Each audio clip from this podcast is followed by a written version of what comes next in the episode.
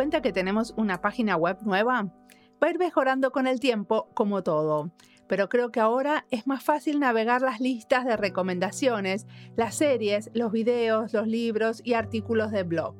Se ve más claro, me parece. Me dicen ustedes cómo la ven y qué le mejorarían. Vamos al invitado de hoy. José Ayart es profesor de diseño en la Universidad Católica de Chile. Nos va a contar sobre su trayectoria y cómo empieza su interés por el ámbito público. Concretamente, cómo un diseñador empieza a hacer licitaciones públicas, cómo el Estado empieza a contratar diseñadores de servicio o estratégicos.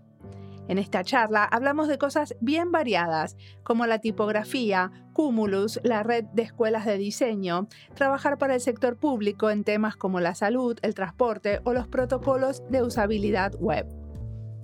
Mi nombre es Mariana Salgado, esto es Diseño y Diáspora.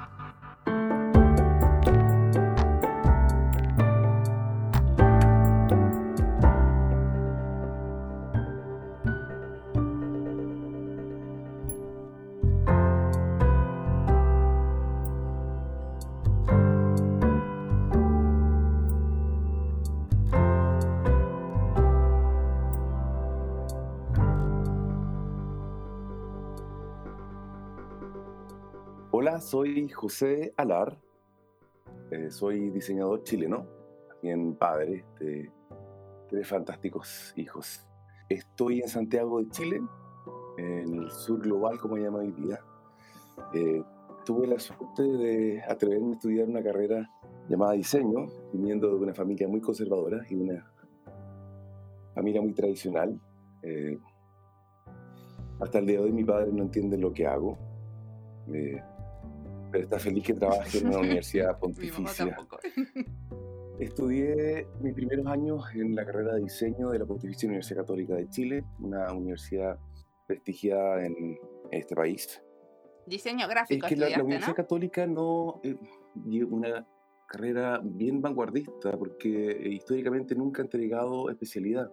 Se entiende el diseño como diseño integral y esto desde hace más de 55 años uno de los experimentos de Joseph Albert, eh, que visitó al director de en ese entonces la carrera de Arquitectura y Arte de la Universidad Católica, y crearon esta carrera que no tenía especialidad y que hasta el día de hoy, eh, si bien por mucho tiempo nos costó comprender y explicar, eh, hoy día el tiempo parece haberle dado la razón. Entonces no entrega especialidad, estudié ahí dos años hasta que por asuntos familiares mi viejo iba a trabajar al Banco Interamericano de Desarrollo en Washington y decido partir con ellos. Ah, y ahí termino mi carrera como diseñador gráfico en una escuela que, que queda en Washington, D.C., que se llama The Corcoran School of Art, una carrera de diseño bastante inspirada en el diseño suizo, ¿no? el diseño internacional.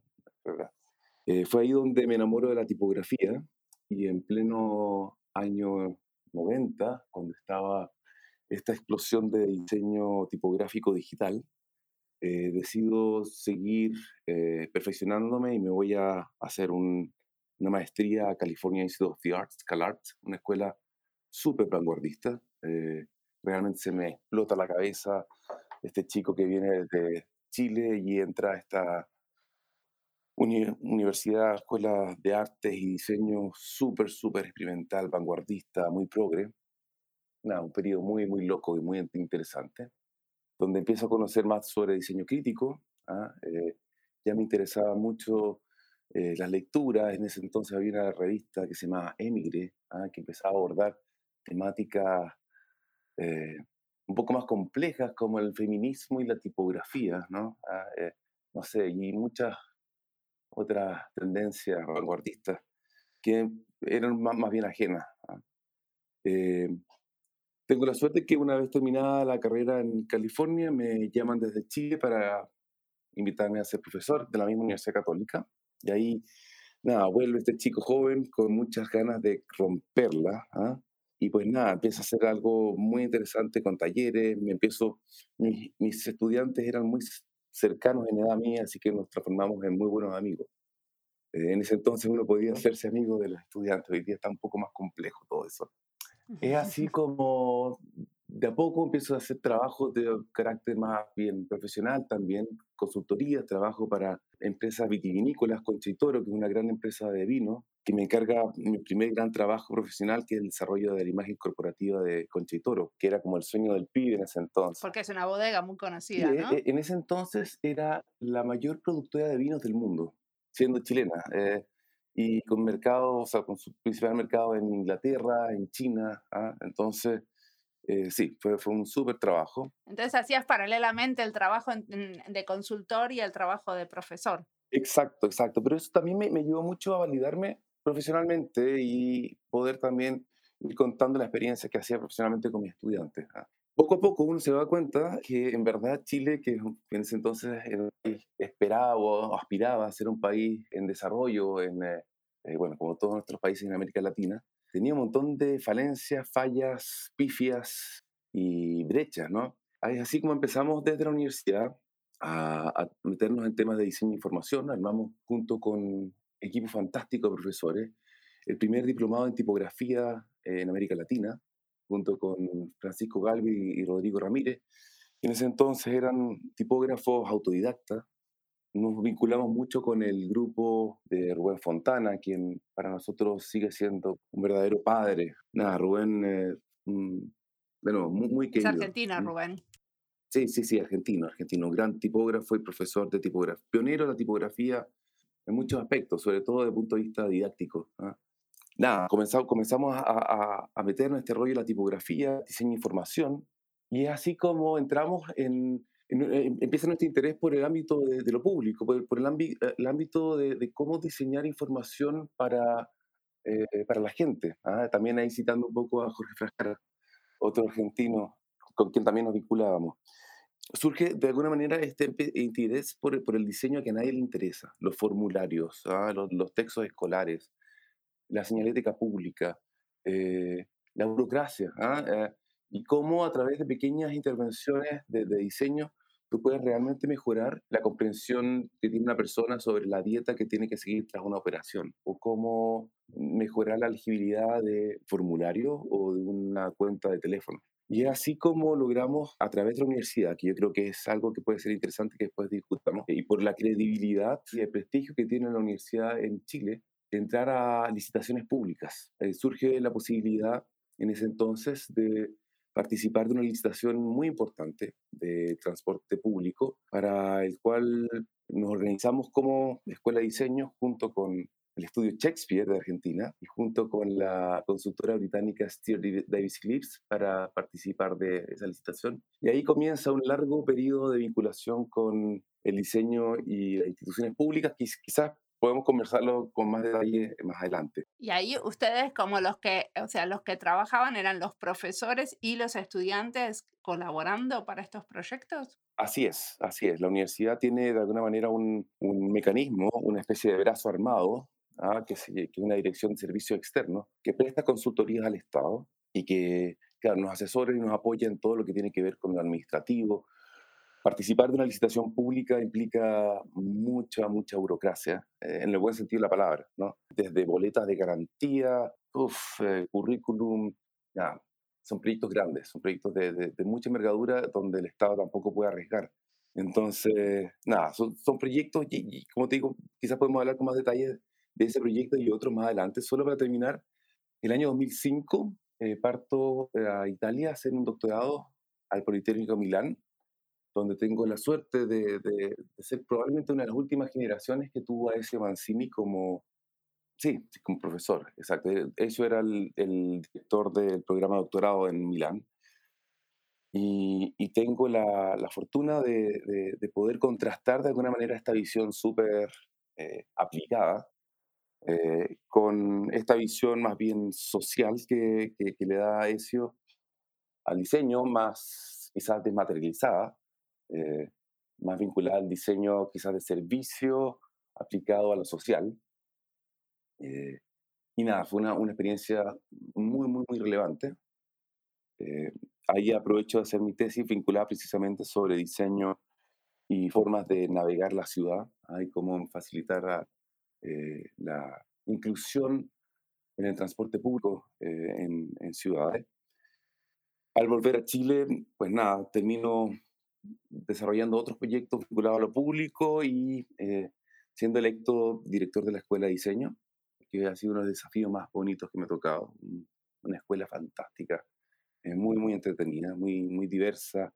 Me toca traer a mucha gente que viene precisamente desde la diáspora, desde, desde no diría de la diáspora eh, del sur, sino que más bien viene desde los grandes centros de estudio europeos y norteamericanos de hacer sus posgrados, su doctorado. Y, y, nada, nos invitó al proyecto de la escuela y así trajimos a un montón de gente que está hoy día eh, haciendo cosas muy interesantes. Eh, también coincide ese periodo con eh, mi incorporación a Cumulus. Desde hace seis años soy, durante los últimos seis años participé como director de la red Cumulus, que es una red internacional de escuelas de diseño, quizás la más grande que hay en torno al la educación del diseño hoy en el mundo. Y, nada, ahora ya, el año pasado estuve eh, como profesor invitado en la Universidad de Edimburgo en eh, un programa de diseño para el cambio, quizás también vinculado a mis intereses con el tema de diseño para emergencia, que es otro tema que podemos hablar. Contame de tu experiencia en Cumulus. ¿Qué es lo que hace una red de escuelas de diseño? ¿Qué es lo que pudieron hacer en ese momento que ustedes estuvieron dirigiendo el consejo? Mira, Cumulus es una red de escuelas de diseño eh, que tiene su origen en... Es más bien un origen más bien nórdico, europeo. ¿ah? Eh, sus principales escuelas fundantes está desde la Universidad de Alto hasta Royal College, que comienza como un programa muy práctico para facilitar el intercambio entre escuelas eh, europeas. Eh, poco a poco Cumulus empieza a crecer. El año 2007, si no me equivoco, decide abrirse al mundo a invitar y convocar a nuevas escuelas. Eh, y eso obviamente plantea un enorme desafío porque se hace aún más diverso, con escuelas que tienen otro tipo de complejidades, otro tipo de restricciones, y si bien Cúmulo se basa en conferencias anuales, donde la gente de alguna manera se conoce, es una escuela que funciona más bien como funcionaba originalmente como una familia, ¿ah? que se reunía y que compartía experiencias eh, académicas en torno a... Sí, porque muchas veces son los mismos docentes los que van siempre, pero no son, no son conferencias cada seis meses. Sí, son dos conferencias anuales. Pero quizás eh, al, al, crecer Cúmulo y transformarse en una asociación internacional hace que, que, para muchas escuelas sea difícil poder participar de, dos conferencias. Hay temas presupuestarios que todavía no, no, son comprensibles del norte. ¿ah? ¿Cómo no pueden participar escuelas que eh, en Cumulus a ¿ah? las conferencias? Pero en verdad es caro, es súper caro. Entonces yo Pero creo no solo participar de las conferencias, sino que hay un, un, precio para participar de la red y muchas veces las escuelas no pueden pagar ese precio. Así es. Y si tú me preguntas cuál fue mi, rol o qué es lo que intenté al menos durante mi periodo como director de Cumulus, a mí me tocó ser director de Cumulus durante dos presidencias, durante la presidencia de Luisa Colina y Mariana Matulo, dos mujeres extraordinarias. Nada, mi, rol básicamente fue tratar de presionar, tensionar, exigir cómo tuviese aún mayor valor y accesibilidad para las escuelas del sur. Es complejo tratar de explicar, eh, sobre todo para colegas del norte global, que efectivamente viajar no es algo eh, simple para, ni conseguir los recursos para viajar eh, es simple. Y que para muchas escuelas... Sobre ¿Pero cambiaron las cosas con la pandemia? ¿Están haciendo más eventos híbridos? Bueno, eso, eso fue algo que ocurrió durante mi, mi segundo periodo, pero solo para, para comentarte que no solo viajar, sino como dices tú, solamente participar de la red, que significa, no sé, una membresía de 2.000 euros al año, que parece algo eh, simbólico, pero sobre todo para las escuelas públicas en América Latina, es algo muy difícil porque no está ni siquiera considerado en su, como ítem en su presupuesto. Entonces, por ejemplo, eh, conseguir que universidades importantes en América Latina, como la UBA, por ejemplo, ¿ah? este, eh, sea parte de cómo es todavía un desafío. Durante el segundo periodo, con la profesora Mariana Matulo, que es argentina y ya ha participado también de este foro, intentamos hacer esfuerzos por generar un modelo de solidaridad y ahí llegó justo la, la pandemia. Así que eh, nos abocamos fuertemente a mejorar el sitio web. Hoy día el sitio web de Cumulus está al menos construido para facilitar mucho, muchísima mayor interacción a través de, del sitio. ¿no? Los working groups ya tienen sus propias plataformas, las escuelas ya tienen bastante más facilidad para poder subir contenidos y interactuar con, la red. Y eso quedó para, para quedarse. Coincide justo que la conferencia de Roma, por la pandemia, pasa a ser la primera conferencia híbrida de, de Cumulus, de verdad prácticamente online. Y desde entonces se acuerda que todas las conferencias de Cúmulo van a tener un modo que permita a los miembros eh, poder acceder al contenido online, no necesariamente de manera física. Así que eso, yo creo que quedó para, para quedarse. Eh, ¿Qué más puedo decir de Cúmulos? Eh, nada, yo creo que como cualquier institución que está creciendo tiene sus dolores. Ah, yo creo que es una asociación que ha crecido muy rápidamente. Hoy día tenemos cerca de 360 escuelas y creciendo a un, eh, al 10% al año. O sea, cada año se, se, ingresan 360 escuelas más. Eh, entonces es un desafío importante crecer sin perder eh, el espíritu original. Hay desafíos desde el punto de vista de la coordinación, de la logística, de cómo una administración que funcionaba verdaderamente como un club de amigos pasa a ser una asociación internacional que tiene responsabilidades, que tiene que manejar presupuestos importantes y que también tiene que darle valor. ¿ah? Hoy, día, hoy día yo creo que el gran desafío de Cúmulos es cómo le da valor a sus, a sus miembros, intercambiando mayores contenidos, no hay muchas ideas que, bueno, lamentablemente el proyecto de Mariana se vio un poco cortado, pero había muchos proyectos en carpeta muy interesantes, como por ejemplo generar un censo de escuelas de diseño. Yo creo que Cúmulos tiene todavía esa responsabilidad de tratar de, darle más valor y ya que concentra mucha información, poder organizarla, administrarla y poder compartirla. Por ejemplo, Mariana, ¿no te encantaría saber qué porcentaje de los directores de escuelas de diseño del mundo son hombres? ¿Y cuántas mujeres? Sí, me ah? gustaría. ¿Ah? Increíble. Yo te aseguro que probablemente hoy día tenemos muchísimas más mujeres eh, estudiando diseño, pero te aseguro que todavía son más los profesores hombres que hacen clases en diseño. ¿Y por qué ocurre eso? No sé, son, son, son, son tesis que uno se hace, ¿no? Eh, o cuánto ganan los eh, profesores de diseño, o cuánto ganan nuestros estudiantes, ¿ah? Cuáles son los currículum, ¿ah? hacer, por ejemplo, mapas comparativos de, de, currículum de distintas escuelas del mundo, las temáticas, los nombres de las carreras, etc. Eh, bueno, como eso, y contenidos también académicos, por ejemplo, bibliografías compartidas. ¿ah? Hoy día sería fantástico tener la posibilidad de poder sugerir bibliografías en temáticas emergentes, etcétera. Bueno, o podcast por compartidos, ¿no? También sería interesante que ustedes puedan eh, tener posibilidades de archivar contenido y que no seamos los podcasteros los que estamos archivando nuestro propio contenido. Absolutamente, pero hasta hoy, por ejemplo, Cúmulo no tiene la posibilidad de tener buenos archivos. O sea, recién ahora con el nuevo sitio armamos una sección que es resources, que son... Eh, eh, ahora, contestando tu pregunta, mi principal rol durante mi gestión en Cumulus fue el concurso Cumulus Green, que es un concurso eh, orientado a estudiantes.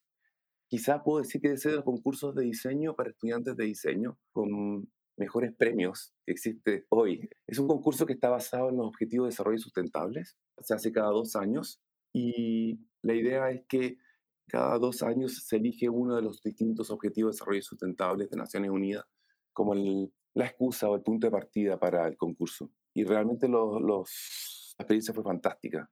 Eh, la primera versión, que fue sobre economía circular, llegaron proyectos alucinantes. La mayoría de los premiados con proyectos muy experimentales y especulativos.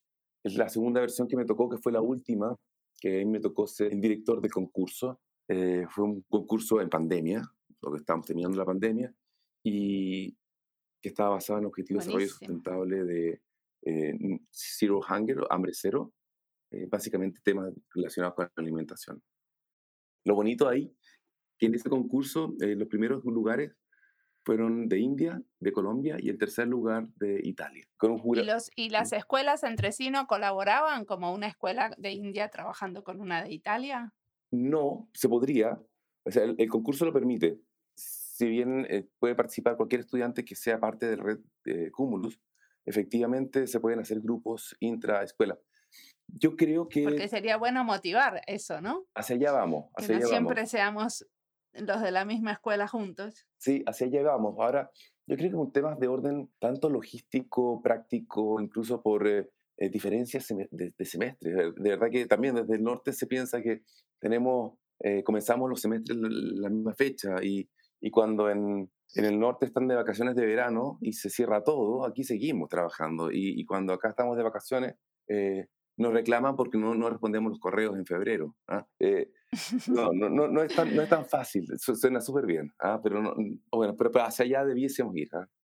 Quería volver un poco al tema de esto del trabajo de diseño en el sector público desde la universidad. ¿Podemos hablar, volver a ese tipo de proyectos? ¿Tienen en este momento desde la escuela de diseño proyectos en colaboración con, con la administración pública? Sí, muchísimos, eh, muchísimos proyectos y en áreas muy diversas.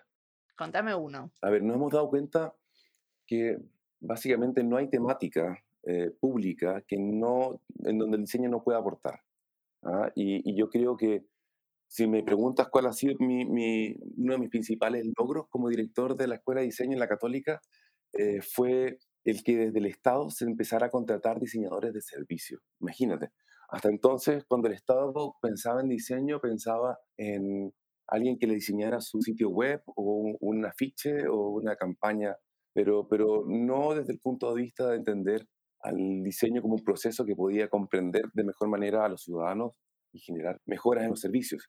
Te, cuento un poco. Eh, la universidad, tenemos la suerte que yo te diría, eh, la Universidad Católica, la Universidad de Chile, la Universidad Concepción, universidades grandes en Chile tienen, eh, han asumido un rol público muy importante. ¿ah? Son entidades que hasta, hasta el día de hoy tienen mucha credibilidad dentro de un escenario donde la confianza ha ido cayendo. Hoy día eh, ni los políticos, ni el Estado, ni, ni, muchas organizaciones públicas tienen confianza en, en, el, Estado. Sin embargo, la universidad mantiene un cierto grado de credibilidad, de neutralidad, eh, por lo cual para el Estado le, le, le, le, es fácil trabajar con las universidades. Eh, es así como desde diseño nos organizamos a través de distintos canales. La universidad tiene una dirección de servicios externos que participa de estudios, de licitaciones públicas, y por otro lado, desde la misma escuela, eh, contactos directos con los ministerios, con los distintos ministerios. Tenemos hoy día proyectos con desde el Ministerio de Salud, con el Ministerio de Economía, Turismo, eh, proyectos con educación. Sin embargo, una experiencia que me ha tocado liderar es el Laboratorio de Innovación Pública, que fue un, una especie de joint venture, una asociación entre el Centro de Políticas Públicas de la universidad, principalmente abogados, sociólogos, antropólogos, pero abogados, y la Escuela de Diseño. Ellos se dieron cuenta que las metodologías de, sobre todo de creación y diseño y servicio, eh, podían realmente eh, contribuir a proyectos complejos del Estado. Y es así como se arma el Laboratorio de Innovación Pública, que es un que ya tiene bastantes años, ¿no? Porque entrevisté a varios que participaron cumplimos 10 años, de alguna manera en Exactamente, cumplimos 10 años y a través del Laboratorio de Innovación Pública estamos haciendo proyectos complejos, son más bien proyectos, eh, sí, complejos, que significa reestructurar formas de hacer ¿ah? que tiene el Estado. Por ejemplo, no, no, es casualidad y probablemente es común para muchos eh, países de América Latina y del mundo que el sistema de salud público tiene listas de esperas que, son, que pueden llegar a tres años, no sé, personas que están esperando por ser atendidas por un médico. ¿ah? Y, y, el Estado... Sí, con ah, operaciones que no son urgentes. Exacto, o operaciones de varices. Y claro, generalmente el Estado lo que hace es tratar de resolver esos problemas a través de ingeniería, ¿no? Y vamos a hacer unos modelos estocásticos para mejorar el screening de los eh, sistemas y de los software para las bases de datos. ¿ah? y, gastan muchos recursos en tratar de resolver lo que, lo que no estoy diciendo que sea necesariamente algo equivocado, pero eh, la ingeniería no, no siempre soluciona los problemas de este tipo. ¿ah? Y por ejemplo, ahí se ha estado trabajando con eh, no tan solo los médicos, sino que con toda una capa de media, de técnicos, de enfermeras, pero al mismo tiempo también con los pacientes. El Estado, al Estado muchas veces se le olvida el paciente de, carne y hueso, el ciudadano de carne y hueso, ¿ah? y trata de de resolver los problemas desde arriba y, bueno, yo creo que también a veces, el, quizás mi discusión con ese Mancini de tratar de resolver los problemas desde abajo, también puede ser a veces en este tipo de problema un poco naif, un poco inocente. Yo creo que el, rol que jugamos ahí es un poco de mediador.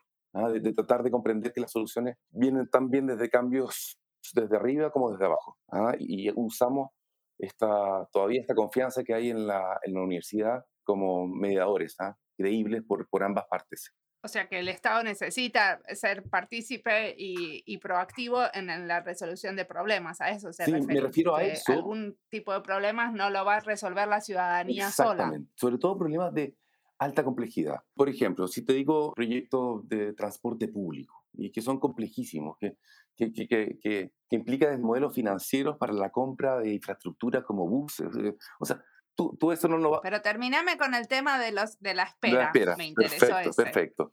Te cuento, hay millones de personas en lista de espera, personas que pueden estar esperando hasta tres años por una consulta o una cirugía. El Estado trata de usar todas sus facultades de gestión, sobre todo, no sé, eh, mejorando sus bases de datos, viendo cómo pueden generar mayor infraestructura de quirófanos, pero al mismo tiempo eh, no considera que necesariamente los doctores tienen por un, por un lado sus consultas privadas, por lo tanto hay espacios de quirófanos que no están siendo usados. No, no, se entiende por qué de repente hay quirófanos que están vacíos los días sábados en la mañana, cuando a lo mejor podrían haber turnos.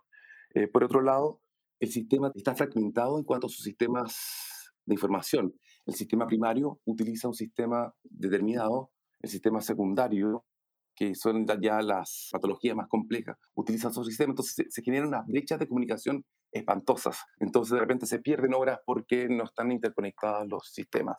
Desde ese tipo de cosas que de repente requieren de una, misión, de una visión externa para explicarse a la autoridad. Yo, yo te diría que una de las experiencias más increíbles que hemos tenido ha sido cuando le mostramos a los directores del Ministerio de Salud un blueprint un, y un journey map de lo que significa para un paciente, para un ciudadano, acceder al sistema de salud. El Journey Map tenía alrededor de 6 metros. De, un mapa de viajero. Un mapa de viajero, exacto. Tenía 6 metros y lo imprimimos. ¿ah?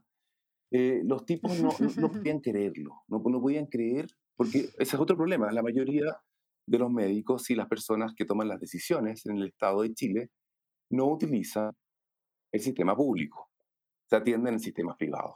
Entonces, asumen que muchas cosas funcionan de una manera cuando en verdad ellos nunca han tenido que vivirla.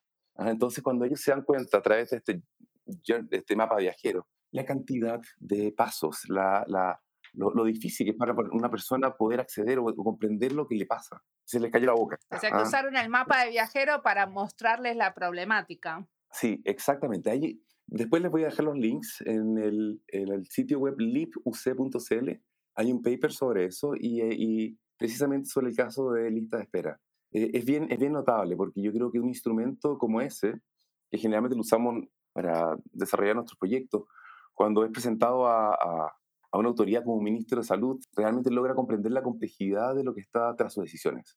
Bueno, por ejemplo, darse cuenta que a veces los pacientes eran informados, o se suponía que los pacientes eran informados a través de sus teléfonos móviles. Sin embargo, no comprender que en Chile las personas, sobre todo las de más bajo ingreso, cambian habitualmente sus teléfonos móviles porque se les acaban sus planes. ¿ah? Entonces, eh, tú puedes estar seguro que la persona le está llegando la información cuando no le está llegando la información. O, por ejemplo, darse cuenta que quizás a través de una llamada por teléfono tú puedes cambiar sustancialmente la percepción del tiempo de espera. Personas que llevan esperando un año por una cirugía y que no saben cuándo las van a llamar. A veces ocurre que el Estado decide o encuentra que hay una posibilidad para operar a una persona y lo llama y le dice, Mariana, mañana a las 3 te vamos a operar. Y esa persona no puede, no puede, no, no, puede, tiene, tiene que hacerse cargo de sus niños, entonces se pierden horas. Entonces, por ejemplo, darse cuenta, o, por ejemplo, eh, citar a una persona a una operación y esa persona, como no se ha hecho exámenes durante un año y medio, no está en las condiciones adecuadas para hacer su operación y está con sobrepeso. Y se pierden esas horas. Entonces, por ejemplo, hacer una, un seguimiento vía llamada telefónica puede ser algo que puede cambiar sustancialmente el tratamiento de esa persona. Entonces nos dimos cuenta de que soluciones tan análogas y simples como una simple llamada y poner a una enfermera o pedir a una enfermera que haga llamadas por teléfono ya nos permitió disminuir sustancialmente la lista de espera, porque nos dimos cuenta de que muchas personas ya no estaban enfermas, muchas ya se habían muerto o que muchas ya se habían atendido en el sistema privado. Entonces seguían apareciendo en la lista de espera, pero ya habían resuelto su problema. O incluso decir a una persona, simplemente estamos estamos pensando en usted, sabemos que está en la lista de espera. A esa persona, su percepción de espera le cambió sustancialmente. Ella siente que el Estado sigue eh, pensando en ella, de que, eh, y, le da lo mismo esperar un año más, sabiendo que en verdad el Estado la está considerando. Cosas de ese tipo, ¿ah? son soluciones muy simples, que no pasan ni por grandes software, ni por grandes apps, sino que por un poco de sentido común. Bueno, en verdad estoy haciendo un resumen bien, bien simple de, de alguna de, de los hallazgos. Ahora que el Estado... Y la realidad es que siempre es como un, un, ecosistema de cosas que tienen que funcionar y también las bases de datos tienen que ser efectivas. Por supuesto. O sea, como uno hace esa intervención y aparte de eso necesitamos... Mira, otro hallazgo, otro hallazgo... Detrás de todo otro esto. hallazgo en, en, este tipo de proyectos es darse cuenta de que hay muchos actores ¿ah? y a veces, a veces es muy fácil criticar al ente público y a los burócratas, pero te das cuenta de que muchos de los héroes del sistema público son funcionarios públicos que tratan de hacer lo mejor posible. Y son héroes. ¿ah? Hay gente que está en el aparato estatal, de nuevo, y que es la cara visible que tiene el paciente o el usuario. Eh, nosotros decimos el, el chofer del bus del sistema de transporte que recibe a diario groserías por parte de los usuarios. Él, él es víctima y también al mismo tiempo es, es un héroe. ¿ah? Entonces, e, el poder darse cuenta que no solo tienes que trabajar con el paciente, que es fundamental, eh, ni con el ministro o con la autoridad, sino que también con todos aquellos que trabajan en el aparato público, ha sido realmente un hallazgo. Ellos son usuarios, son actores súper relevantes.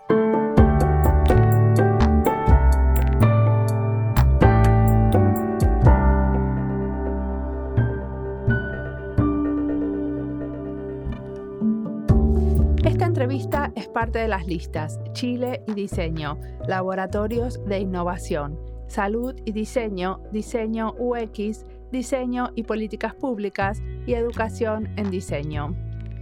José nos dice que la universidad mantiene un grado de legitimidad y esto es fundamental a la hora de abrir nuevos espacios, de proponer diseño donde antes no había. El tema de la legitimidad del diseño en el sector público es algo de lo que discutimos mucho con mi equipo en Inland Design. Una de las problemáticas que vemos es que no podemos tener mucha legitimidad cuando tenemos contratos temporarios. Christine Swan, una pasante que trabajó en nuestro equipo, hizo su tesis de maestría sobre el tema. ¿Cómo se legitima un laboratorio de innovación y diseño en una organización de gobierno? Eso era cuando estábamos en el Servicio Nacional de Inmigración. Y ese tema, el de la legitimidad, ella lo explora tratando de entender nuestro trabajo, cómo lo comunicamos o cómo lo insertamos en la organización. Ella hizo su tesis para la Facultad de Ciencias Económicas de la Universidad de Alto. Y pueden acceder a la tesis y a todo el trabajo de nuestro laboratorio desde la página de Inland Design. Ahora sigamos escuchando y aprendiendo del trabajo de José.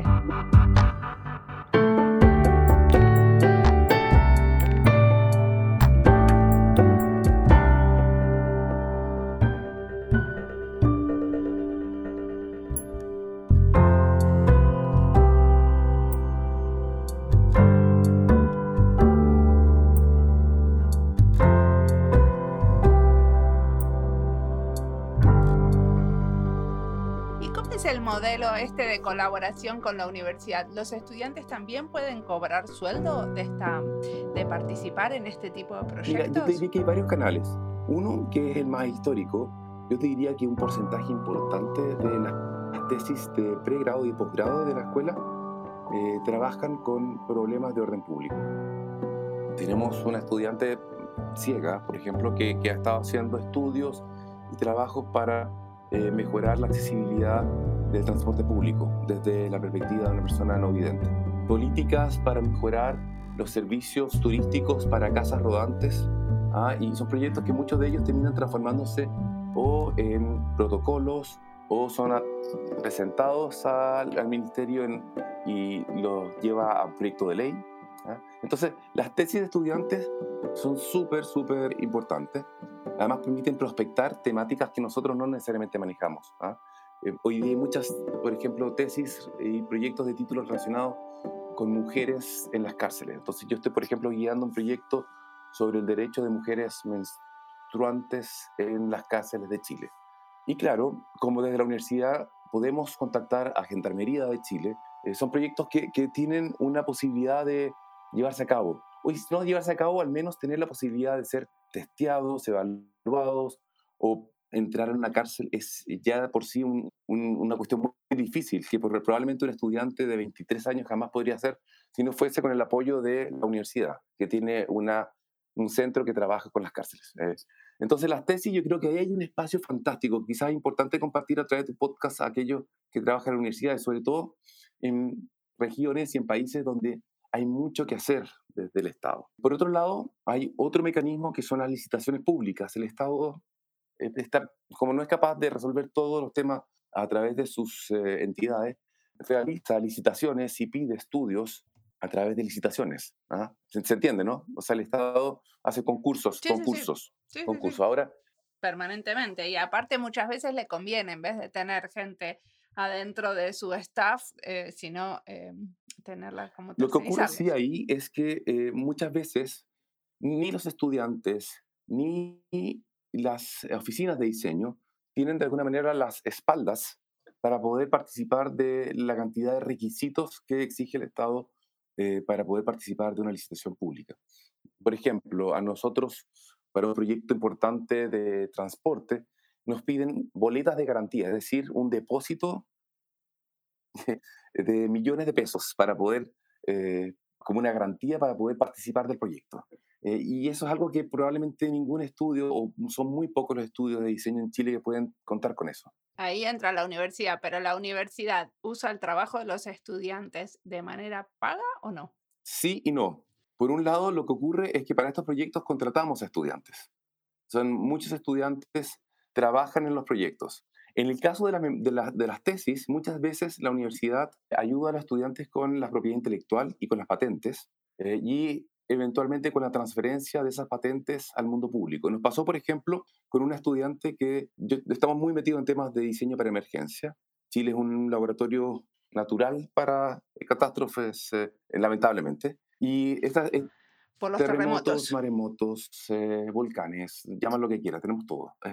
Esta estudiante que hizo su tesis conmigo desarrolló kit de emergencia para la Oficina Nacional de Emergencia. Nosotros como teníamos el vínculo con la Oficina Nacional de Emergencia y ella estaba interesada en, de alguna manera, que su proyecto tuviera impacto y que se aplicara, a través de la Dirección de Transferencia a la Universidad logramos la propiedad intelectual de ese proyecto. El proyecto es de ella y es reconocido como un proyecto para ella. Y ONEM, la Oficina Nacional de Emergencia, la contrató para poder desarrollar el proyecto con ellos, salvaguardando que la Oficina Nacional de Emergencia respetara también su eh, autoría. Por ejemplo, e, es un caso, un caso real que te, que te puedo comentar.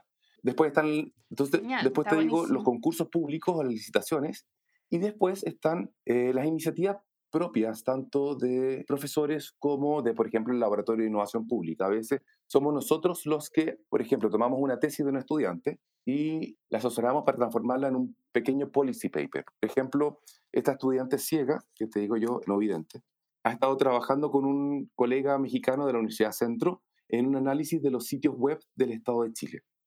E-, ese proyecto, que de nuevo no es pagado, porque sin embargo se transformó en un policy paper y hoy día el Estado de Chile, no sé, tuvimos reunión en el Palacio de la Moneda hace dos semanas atrás para ver cómo podemos ayudar a todo el sistema de comunicación del Estado a mejorar y hacer más accesibles los sitios web eh, y aplicar los protocolos de los cuales Chile es parte, ¿ah? estos, protocolos internacionales de accesibilidad que están en ley, pero que nadie los fiscaliza o nadie los hace cumplir. Yo diría que, que hay muchos caminos y muchas formas, eh, muchas prácticas también. Nosotros en la Universidad Católica tenemos dos tipos de práctica. Una práctica profesional, donde el estudiante trabaja durante meses en una oficina profesional, y una práctica que es muy bonita, que se llama práctica de servicio, donde el estudiante debe hacer su práctica o en una ONG, o en una municipalidad, o en una entidad del Estado. Eso creo que también puede ser algo bien, interesante de compartir, ¿ah? porque de alguna manera tanto el estudiante se da cuenta de la complejidad que es trabajar con entidades públicas, y al mismo tiempo la entidad pública, que a veces no tiene recursos para contratar a un diseñador, se da cuenta que el diseñador hoy día no solo hace afiches, sino que termina coordinando grupos, eh, ayudando en el desarrollo de eh, instancias de, de co-creación con ciudadanos, etc. Perfecto, ahora te hago las últimas preguntas. He estado muy aburrido, ¿no? em, para liberarte. No, estuvo Ah, buenísimo. Y aparte está buenísimo que tienen todas esas como diferentes estrategias para incluir a los estudiantes y a la vez poder como colaborar con, con las ONGs, con el Estado, con las municipalidades.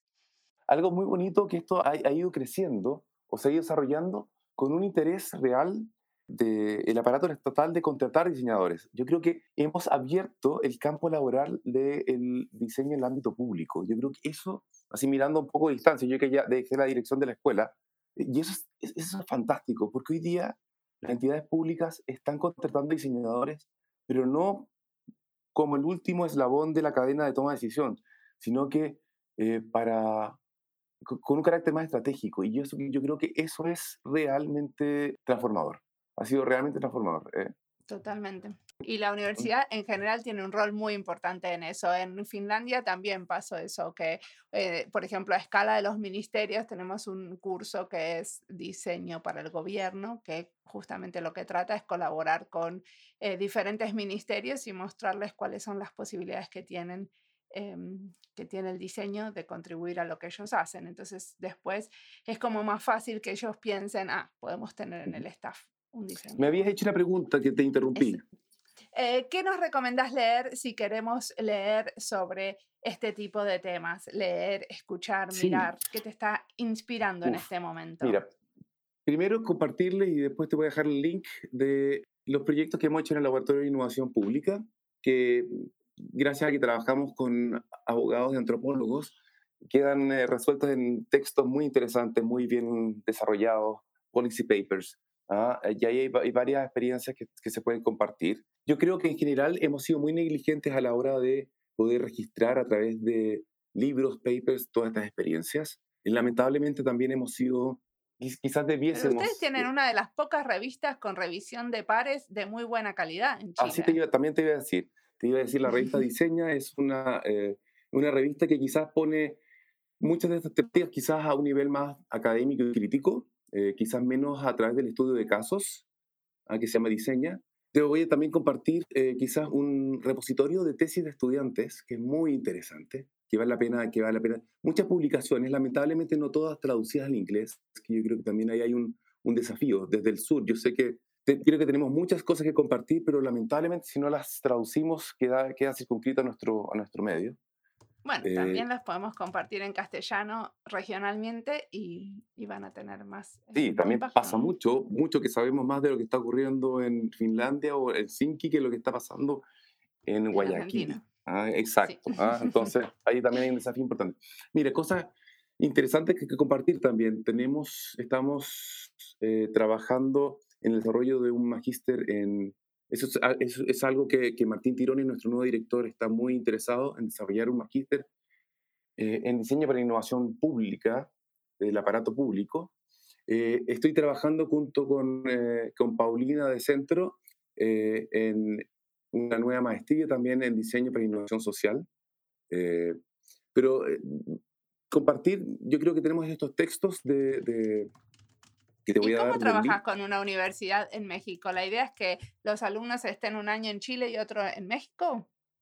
A ver, eh, iniciamos esta colaboración con Centro eh, en la- durante la pandemia a través de, de Zoom. De nuevo, salvar las limitaciones de presupuesto sigue siendo un desafío, yo te diría, para incluso en América Latina. Las distancias son largas. ¿ah? Eh, solo por decirte que del norte al sur de Chile es equivalente a Madrid, a de Madrid a Moscú. Pero sí, efectivamente hay que, yo creo que parte de la nueva eh, política, de, al menos la de Martín Tironi, el nuevo director, es concentrarnos principalmente en América Latina. Eh, pero yo creo que la pandemia nos ayudó a romper muchas barreras a través de Zoom. Fue ahí cuando me, me invitaron a participar de un workshop en, en, eh, en Centro y, y se generaron relaciones interesantísimas. Este chico que era estudiante en Centro participó de este proyecto de accesibilidad de páginas web en Chile. Em- Empiezan a pasar cosas. ¿ah? Yo creo que cada vez va a pasar más. Yo creo que tenemos más confianza también en creer que lo que están haciendo nuestros colegas de América Latina vale la pena. Tenemos, hoy día, te voy a dar un dato, a mí me interesa mucho hacer esto. eh, Hoy día hay más escuelas de América Latina en QS que escuelas españolas, por ejemplo. hoy día, si tú revisas el ranking QS, que es uno de los tantos rankings, yo no, no, soy adicto a los rankings, pero un ranking que pareciese ser el ranking que mejor representa el ámbito del diseño, el ranking QS. Eh, las primeras escuelas que aparecen de habla hispana son todas de América Latina, ninguna de España. Ah, la verdad que yo soy un poco escéptica de los rankings. Creo que de eso podríamos hablar otra vez. Sí. Porque muchas veces lo que, están midiendo los rankings son la reputación y la reputación depende un montón de los recursos que tenga la universidad para viajar y para que sus profesores viajen. Entonces, realmente ah. no hay, como vos decías, que querían hacer desde Cumulus, como un ejercicio de mirar para adentro cómo son los currículums, cuáles son las devoluciones de los alumnos, qué es lo que está pasando, si lo que medimos son la reputación. estoy completamente de acuerdo contigo con lo de los rankings. Lo que te quería decir era, este, el siguiente punto, es que nuestros estudiantes siguen pensando que irse a hacer una maestría o un doctorado a España es más valioso que irse a hacer un doctorado o una maestría a Colombia. Yo creo que estamos en, momentos en que tenemos que revertir eso. Hoy día tenemos, o sea, un desafío es la creación de mayores doctorados en América Latina. Tenemos hoy día eh, el capital humano para hacerlo. Solo por decir también, hoy día en Chile, estoy haciendo este registro por mi cuenta, contamos con más de 80 doctores en diseño. Hace 10 años, o hace 15 años yo, yo creo haber sido el primer doctor en diseño en Chile, o uno de los primeros.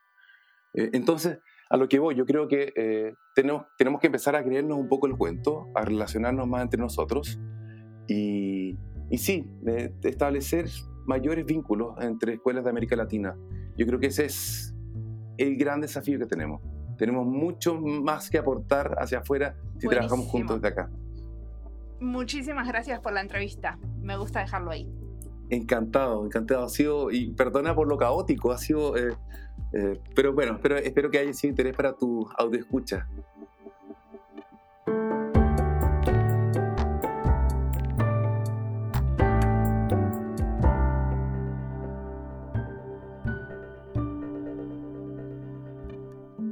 Es evidente que José y su equipo entendieron que la universidad tiene un rol muy importante en abrirle la puerta al diseño en el sector público y lo hacen de muchas maneras, proponiendo tesis, abriendo un laboratorio destinado al tema y proveyendo asistencia a los diseñadores para preparar licitaciones públicas.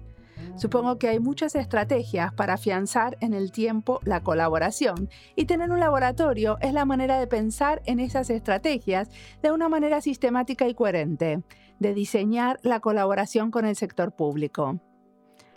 Yo trabajando desde el Ministerio del Interior acá en Finlandia, me doy cuenta que se podría hacer muchísimo más, más de lo que se hace acá por lo menos. Sí, colaboramos, siempre me invitan a ser parte de cursos como cliente o a dar charlas. Pero esto tendría que pasar más, con seminarios anuales donde presentemos mutuamente intereses para que los diseñadores puedan elegir temas de investigación ligados a los que se necesita en el gobierno con fondos de investigación especiales para el desarrollo de servicios y políticas públicas.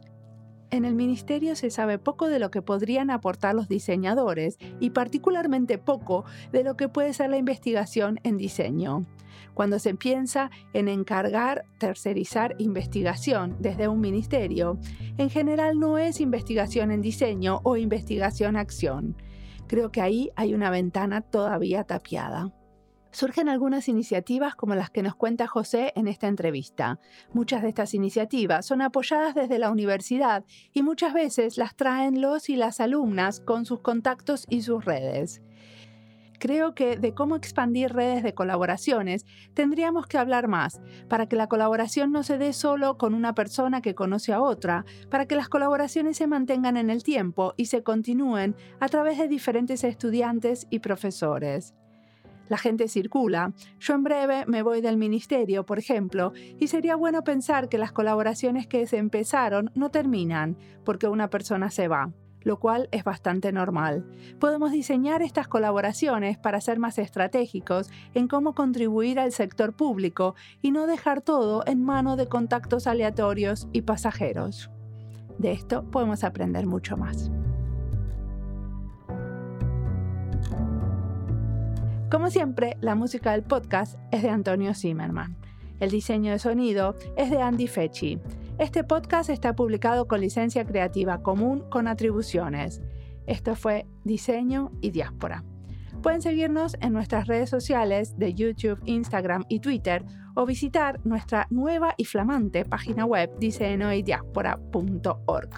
No olviden recomendarnos, nos escuchamos en la próxima.